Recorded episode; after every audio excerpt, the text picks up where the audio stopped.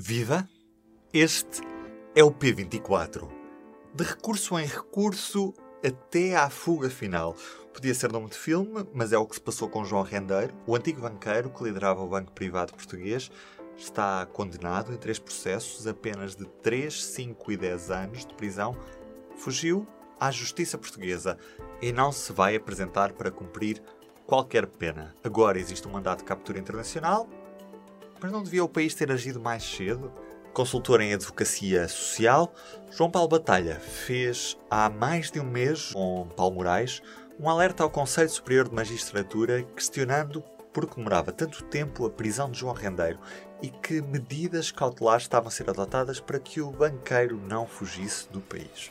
João Paulo Batalha junta-se a mim neste episódio do P24. Viva. O João há mais de um mês dirigiu ao Conselho Superior de Magistratura um requerimento sobre a situação de João Rendeiro. Como é que explica que, apesar dos alertas, tenha permitido esta fuga? Eh, pois eu não consigo explicar porque, de facto, como se diz em bom português, não foi por falta de aviso da sociedade civil, do, do próprio BPP e do, bom, do comum bom senso que indicava que havia, obviamente, um risco à medida que as condenações se iam somando de João Rendeiro eh, fugir do país. E o que constatamos é que ele não só fugiu do país, mas preparou com toda a calma uh, a sua fuga, terá escolhido um destino onde terá certeza de não poder ser extraditado, ou pelo menos não poder ser facilmente extraditado, e tudo isto foi uh, preparado, planeado com toda a calma, uh, em cima da complacência completa do sistema judicial. O que é que na altura o Conselho Superior de Magistratura lhe respondeu?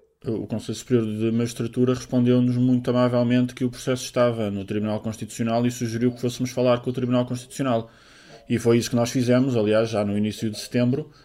Eh, e o Tribunal Constitucional, onde o processo estava na altura, disse-nos apenas que o processo corria termos naquele tribunal e que quando houvesse uma decisão ela seria publicada e não explicaram mais rigorosamente nada sobre a contagem dos prazos para o trânsito em julgado, sobre diligências que tivessem a ser tomadas para garantir a rápida aplicação da sentença condenatória, que nessa altura já tinha mais de um ano eh, desde que tinha sido pronunciada pelo Tribunal da Relação, e de facto o que se mostra na, nas respostas cruzadas, quer do Conselho Superior da Magistratura, quer do Tribunal Constitucional, foi uma completa indiferença em relação ao processo, em relação ao alarme social provocado por este atraso na eh, execução da sentença e eh, uma displicência completa em relação a prevenir, nomeadamente, os riscos de fuga que se vieram a comprovar. Mas neste caso, a falha é mesmo do juiz ou é de uma incapacidade legislativa de acomodar casos como estes sem que aconteça uma situação semelhante a esta? Pois, isso, essa é uma questão que eu gostava de ver esclarecida. Nós agora estamos a ver o, o que também é típico em Portugal,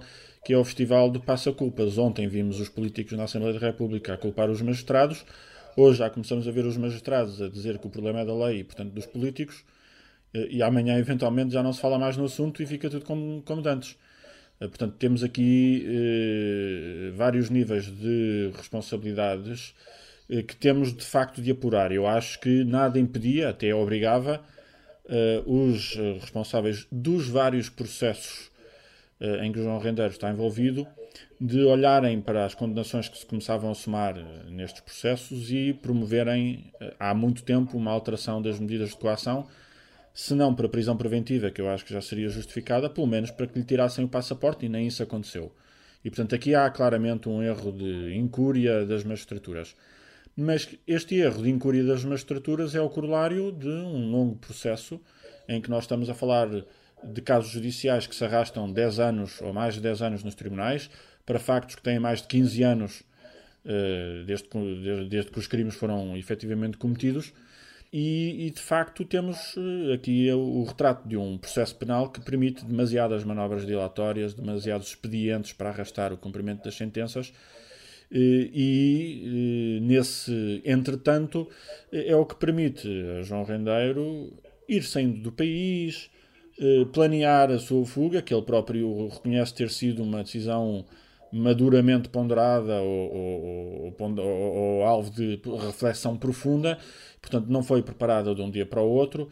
Eh, ele sabia exatamente o que estava a fazer e quando ia fazê-lo e para onde fugir para dificultar a extradição e, e esse planeamento obviamente só se faz porque o processo se arrasta durante tanto tempo que não só o arguido tem todas as oportunidades para ir inventando manobras dilatórias, como para planear o que acontecerá e o que ele fará se as manobras dilatórias, no fim de contas, não resultarem, como não resultaram. O, o arguído chegou, inclusivamente, a, a, pedir para ser contactado nas embaixadas de alguns locais por onde passou.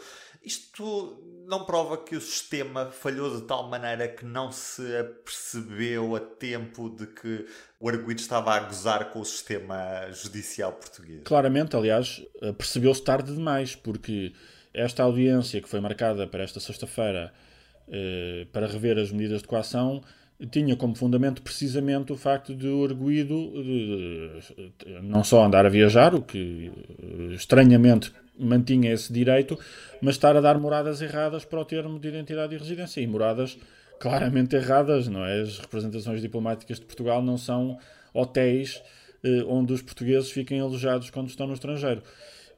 Só que eh, ele já tinha cometido esse, essa, essa violação da medida de coação em julho, quando esteve na Costa Rica, eh, mas só agora, em setembro, quando voltou a cometer a mesma violação quando foi para Londres, é que o Tribunal se lembrou que isso exigia uma revisão das medidas de coação. E, portanto, fez à segunda o que devia ter feito à primeira, e aparentemente pode ter havido, segundo um esclarecimento do Conselho Superior da Magistratura, aqui um problema de eh, quando ele declarou a morada do consulado português na Costa Rica, estávamos em período de férias eh, judiciais ou próximo disso, eh, e portanto aquilo terá ido para um juiz de turno que não era o juiz que tinha o processo e ninguém reparou no assunto, ou não quis reparar no assunto, ou não quis reagir. E agora, quando pela mesma falha se de facto percebe que há motivo para rever as medidas de coação, já era tarde, porque ele já estava fora do país e já tinha decidido que não iria voltar. Nesta quinta-feira, na conferência de imprensa, depois do Conselho de Ministros, a Ministra da Justiça disse. Nós não podemos, de cada vez que ocorre uma, um, um problema no sistema, ir à procura de alterar as leis. Eh, de outro modo, nem os próprios agentes do sistema serão capazes de assimilar a quantidade de mudanças que nós teremos que fazer. É mesmo prematuro ou, estamos é muito atrasados naquilo que já devia ter sido alterado há muito tempo na nossa legislação? na verdade, eh, neste país fantástico consegue ser as duas coisas. Ou seja, é prematuro estarmos a falar de, de, de mudar de legislação à boleia de um caso concreto. Isso faz imenso em Portugal, faz demasiado em Portugal. Aliás, os processos uh, e as leis relativas à corrupção só mudam por causa do escândalo concreto da semana. Uh, e, portanto, é má ideia estarmos a mudar leis por causa do, do caso do momento.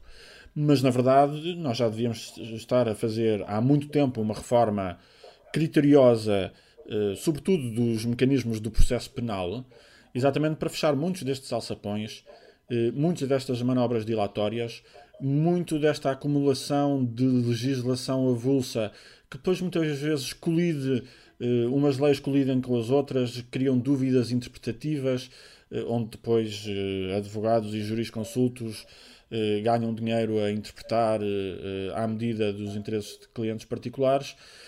Nós temos simultaneamente uma atitude muito reativa na legislação eh, não só em relação a casos de corrupção, criminalidade económica ou financeira, mas do próprio processo penal.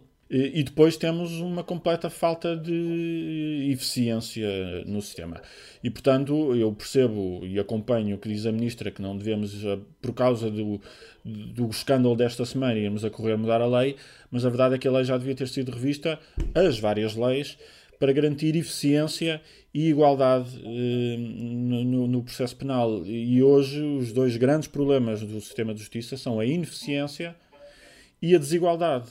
Eh, e este caso mostra uma profundíssima desigualdade eh, no tratamento dos cidadãos com recursos e sem recursos quando estão a lidar com os tribunais. Muito obrigado, João. Um abraço. E os destaques da edição desta sexta-feira do Público, vamos sabê-los depois disto. Últimos dias para inscrições na segunda edição do curso O Cânon, da Academia Público. Um curso online de crítica literária, com 10 sessões sobre alguns dos mais importantes nomes da literatura portuguesa. Inscreva-se já em público.pt/academia P. Desconto exclusivo para assinantes do Jornal Público. Nesta sexta-feira, parabéns ao inimigo público, faz 18 anos, já é maior e vacinado e tem direito à edição especial de 24 páginas que pode ler juntamente com a edição impressa de hoje. O grande destaque do dia está no plano de desconfinamento, no dia em que Portugal dá mais um passo para reduzir as restrições impostas pela pandemia. Já nesta noite abriram algumas discotecas pelo país, já o podiam fazer a partir da meia-noite. Eu sou o Ruben Martins, resta-me desejar-lhe um bom dia e um bom fim de semana. Estarei de regresso na segunda-feira. Até lá. O público fica no ouvido.